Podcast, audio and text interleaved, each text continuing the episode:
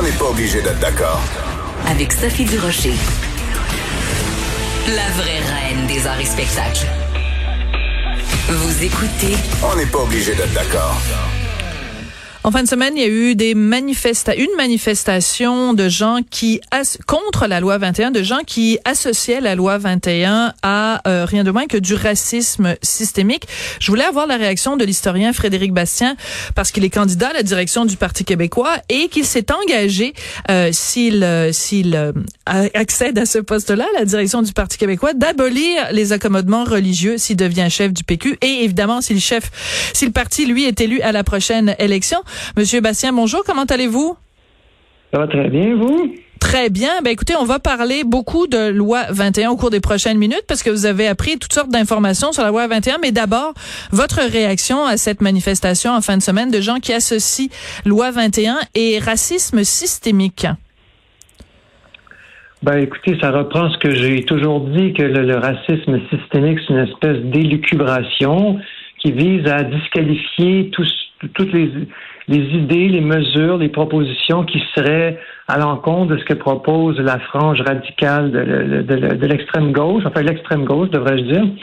Et donc, voilà, si vous dites que le racisme systémique n'existe pas, vous en êtes. Alors, la loi 21, évidemment, ça, ça vise les euh, religions, le port des signes religieux notamment, ça n'a aucun rapport avec la race. Parfois, on veut aussi disqualifier le nationalisme québécois ça n'a absolument aucun rapport. Il y a des Québécois de toutes les races et ça témoigne de l'universalité de notre nationalité, de notre culture. La nation, c'est au-dessus de l'appartenance raciale. La loi 21, la laïcité, ça n'a aucun rapport avec euh, les races. Hum. Ça, c'est intéressant de rappeler ça parce que quand même, quand on parle de racisme, c'est quand même pour revenir à la définition, une discrimination selon la race, alors que si on fait euh, une distinction euh, entre les gens selon leur appartenance à une religion, ben c'est important de rappeler que religion, race, c'est deux choses différentes. C'est-à-dire que si je prends par exemple la religion musulmane, ben il y a des musulmans euh, qui sont euh, arabes, il y a des arabes qui sont pas musulmans, il y a des arabes chrétiens. Donc on peut pas faire d'équivalence entre les deux. Donc la race et la religion sont deux choses complètement différentes, mais prendre le temps d'expliquer ces choses-là, de dire tous les musulmans sont pas arabes, tous les arabes sont pas musulmans, juste ça déjà, on vient de perdre 90% des gens dans ces explications-là. Ben écoutez, moi je pense que ce qu'il faut dire, c'est que euh, les religions ont des fidèles de toutes les races. Moi, par exemple, j'ai visité plusieurs fois Israël. Il y a des juifs noirs en Israël. Il y a des musulmans de toutes euh, les pigmentations de la peau. Il y a des chrétiens avec toutes sortes de pigmentations de peau. C'est, on, fait, euh, on fait un très, euh, un très mauvais procès aux religions quand on les, quand on les mélange. Enfin, on, fait une, une méprise très importante là quand on fait cette erreur. Oui, c'est ça. Puis il y a des Juifs en Éthiopie. Euh, tu sais, je veux dire, c'est complètement ridicule de d'associer les deux. Euh, en fin de semaine, une des choses qui s'est dite à cette manifestation-là, c'est que la loi 21 non seulement était raciste, mais qu'elle était en plus sexiste parce qu'elle euh, visait majoritairement les femmes musulmanes portant le voile. Qu'est-ce que vous répondez à cet argument-là, Monsieur Bastien? Ben, je réponds qu'on fait encore une fois un, procès, euh, un mauvais procès. Il y a des gens qui portent des signes religieux, des hommes ou des femmes. La loi 21 est complètement indifférente au sexe des personnes qui portent le signe religieux. Alors, si vous êtes un, policier ou une policière, vous n'avez pas le droit de porter un signe religieux. Si vous êtes un enseignant ou une enseignante, vous n'avez pas le droit de porter un signe religieux. Donc, la, mesure, un juge, enfin bref, la mesure vise euh, les hommes et les femmes. Il n'y a absolument aucune discrimination, mais évidemment, les opposants essaient de faire du, du, millage politique, hein, comme on dit chez nous, avec ça pour euh, essayer de discréditer la loi 21 avec les, les interdits, euh, les choses que qu'on évidemment qu'on ne doit pas faire, mettre de l'avant des mesures sexistes, mais ce n'est pas le cas de la loi 21 et évidemment encore moins une mesure raciste. Oui. Alors, vous avez euh, envoyé euh, un communiqué aujourd'hui. Vous avez euh, appris, selon vos sources, qu'il y a un mois, Sonia Lebel, donc la procureure générale, a opposé une fin de non-recevoir à une demande du mouvement laïque québécois qui demandait à avoir des sous pour protéger, pour défendre la loi 21. De quoi, de quoi il s'agit exactement? Ben, il s'agit en fait d'une bataille qui a commencé, euh, enfin, il y a une bataille judiciaire contre la loi 21 dès qu'elle a été adoptée. Oui. Alors, euh, donc, euh, il y a plusieurs groupes qui se sont mobilisés, individus qui sont en cours, qui contestent la loi 21. Il y en a 13, des, des ce qu'on appelle des demandeurs, ce qu'on appelle aussi des, des gens qui se sont joints à la, à la cause et qui contestent donc la loi 21. Et du côté de la défense de la loi 21, évidemment, il y a le gouvernement, et il y a aussi euh, d'autres euh, groupes, en fait, il y en a juste deux qui se sont joints à la défense euh, de, la, de la loi 21. Donc, un des deux groupes s'appelle le mouvement laïque québécois. Alors, on est comme dans une partie de hockey à 13 contre 3, et, le mouvement laïque québécois, c'est pas un mouvement qui reçoit, c'est pas un mouvement qui reçoit des fonds publics, des gens partants.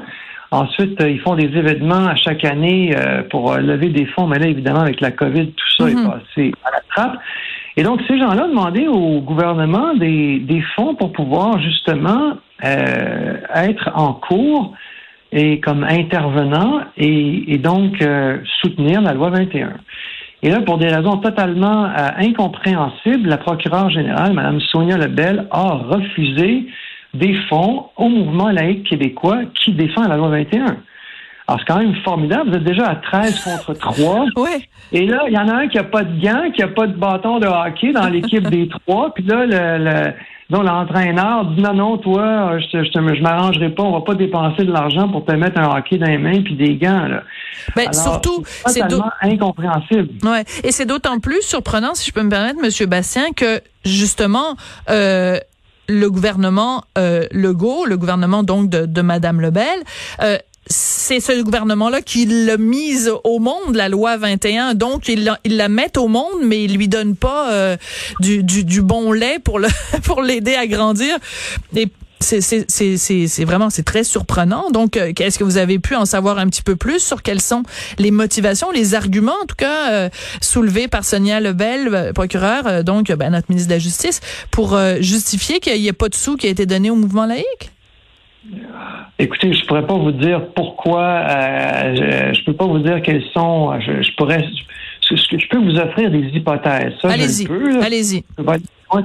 Madame Lebel, depuis le début, avec la loi 21, quand il y a eu le débat sur la loi 21, on la sent mal à l'aise avec la loi 21. C'est une juriste, en général, dans les milieux de juristes, on n'est pas très favorable à la loi 21. Et donc, euh, oui, évidemment, elle a, appuyé la loi 21, mais, mais on sent que c'est pas une conviction forte pour elle. Or, enfin, donc c'est mon hypothèse, c'est qu'encore une fois, c'est cette espèce de réserve ou bon, de, du fait qu'elle est peut-être qu'elle est peut-être pas tout à fait à l'aise, qui fait en sorte que là, il y a des décisions à prendre qui sont importantes pour défendre la loi 21. Et moi, ça me fait dire que c'est pas le bon joueur à la bonne position dans, dans le gouvernement Legault. Ça prend quelqu'un, euh, je, je, sais pas, ça pourrait être Jolin Barrette, je sais pas, quelqu'un qui va être euh, plus, disons, convaincu et qui va évidemment saisir toutes les occasions pour euh, défendre la loi 21, notamment aider un allié, alors qu'il y a des précédents à la jurisprudence où des groupes comme le mouvement laïque reçoivent des fonds euh, de, de l'aide financière, devrais-je dire, pour pouvoir euh, justement plaider en cours. Et là, ça va être entre les mains du juge Marc-André Blanchard, qui était le juge qui a invalidé la fameuse loi 62 des libéraux de M. Couillard, qui exigeait simplement le port, euh, le, service à visage découvert. visage découvert, mais on s'en souvient très bien. Et donc, Excusez-moi, donc euh, Marc-André Blanchard, Maître Blanchard, euh, vous le sentez pas trop chaud à ce genre de, de, de sujet-là? Ben, le, juge avait dit, Marc, le juge Blanchard avait dit pour invalider la loi 62, il avait dit, ou la suspendre, c'était peut-être juste une suspension. En fait, mais bref, il avait dit que ça causait un tort, euh, je ne me souviens plus si le mot était irréparable ou extrêmement dommageable. En tout cas, bref, il y avait des dommages, euh, des torts extrêmement importants qui seraient, qui étaient faits aux femmes musulmanes du fait de l'exigence de, de, se découvrir le mhm. visage en recevant un service ou en le donnant. Alors là, on, parle vraiment d'une exigence là minimaliste là, euh, et, euh, et donc et même ça pour lui c'était quelque chose de tout à fait effroyable. Donc euh, bon, alors moi je, on verra ce que le juge Blanchard fera, mais moi je dois vous dire que c'est pas un juge qui m'inspire beaucoup de confiance dans, dans cette affaire.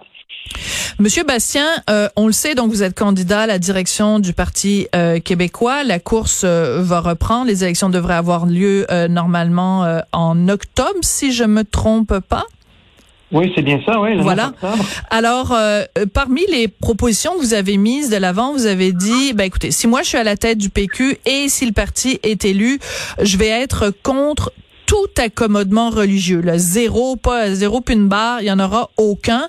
Euh, vous savez que vous allez vous faire lancer des tomates. Alors, je vous laisse d'abord commencer par euh, préparer votre pizza. Là. Pourquoi on devrait complètement abolir les accommodements religieux? Oui, ben d'ailleurs, justement, je m'en vais manger là, après notre entrevue. Bon. Je pense avoir un peu faim, j'ai retardé mon repas. Mais mais moi, je, je pense que c'est une mesure, au fond, qui est inégalitaire et injuste, parce que dans notre société au Québec et dans d'autres sociétés occidentales, on n'est pas unique là-dedans, il y a un principe fondamental qui remonte au siècle des Lumières, euh, c'est-à-dire à l'époque du 18e siècle, le principe d'égalité de tous devant la loi. Donc, euh, avant la Révolution française en Occident, si vous étiez un noble, un membre du clergé, un mm-hmm. juif, un protestant, vous aviez des droits différents selon votre catégorie. Euh, c'est un peu compliqué. Mais une des grandes avancées démocratiques euh, qui est venue du siècle des Lumières et de la Révolution française, c'est l'égalité de tous devant la loi. Et donc, les accommodements religieux, en fait, remettent en question cette égalité de tous devant la loi, puisque là, suivant que vous êtes de telle ou telle religion, eh bien, vous avez tel droit ou tel autre droit. Donc, on fait une régression, on recule, sur cette question fondamentale. Et, une société, pour fonctionner, pour coopérer, euh, le but d'une société, c'est que des individus coopèrent entre eux pour avoir, pour maximiser leurs bénéfices, leur bien-être. Eh bien, on doit avoir des règles communes, des normes communes. Sinon, bien, la, société va avoir sa capacité de, de fonctionner ensemble s'éroder. Quand vous dites, oui, quand vous dites d'abolir les accommodements religieux, il faut qu'on soit très clair. Vous, vous considérez que les accommodements religieux doivent être abolis. Vous, ne faites pas de la catho-laïcité, c'est-à-dire qu'il n'y a pas d'accommodement religieux non plus pour les catholiques. Donc, par exemple, je vous pose une question. Si vous étiez à la tête du PQ, le PQ est élu aux prochaines élections, est-ce que vous allez demander à abolir, par exemple, le fait que euh, les communautés religieuses n'ont pas à payer euh, d'impôts fonciers ou qu'il y a toutes sortes de déductions qui peuvent se faire euh, au nom de la religion, et j'inclus là-dedans la religion catholique. Non, c'est pas c'est pas ça que j'ai en tête. Je vais vous donner des exemples. Alors, il y a plusieurs années, a euh, des, des, chrétiens adventistes du septième jour qui ont obtenu des congés payés supplémentaires euh, dans suite à une cause fameuse en Ontario, peu importe, mais ça a fait jurisprudence. Et donc aujourd'hui, au nom de votre religion, vous pouvez exiger, euh, grâce à ce qu'avaient fait ces chrétiens adventistes au départ, ça, ça a été le premier accommodement religieux au Canada. Ils ont, euh, vous pouvez obtenir un congé supplémentaire que les autres employés de votre organisation n'ont pas. Et après ça, les exemples là, se sont multipliés. Alors, c'est littéralement, c'est venu de tout bord, de tout côté. Et donc, euh, on a on a toutes sortes d'exemptions de, qui ont été données aux uns et aux autres. Vous pouvez porter un couteau à l'école, des bains publics séparés pour les hommes, pour les femmes, parce que certains, euh, certains membres de certaines religions l'ont demandé, etc. Et là, ça devient une espèce de, de, de, mosaïque de régimes de droits différents les uns par rapport aux autres. Et c'est tout ça qui est inacceptable. Euh, ben, bonne chance euh, parce qu'on sait que la question des accommodements religieux c'est délicat.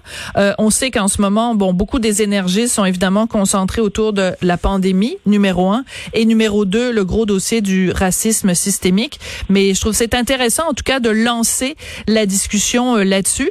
Et euh, ben écoutez, en toute objectivité, parce que je dirais la même chose à tous les autres candidats, bonne chance et que le meilleur gagne à la direction du Parti québécois. Ben, merci beaucoup, Mme Durocher. Je vais, je vais aller manger ma pizza maintenant. Oui, c'est ça, avec toutes les tomates que vous allez vous faire lancer. Je pense qu'il y a de quoi, il y a de quoi vous préparer une bonne sauce. Merci beaucoup. Merci, au revoir. C'était l'historien Frédéric Bastien, donc je vous le rappelle, qui est candidat à la direction du Parti québécois.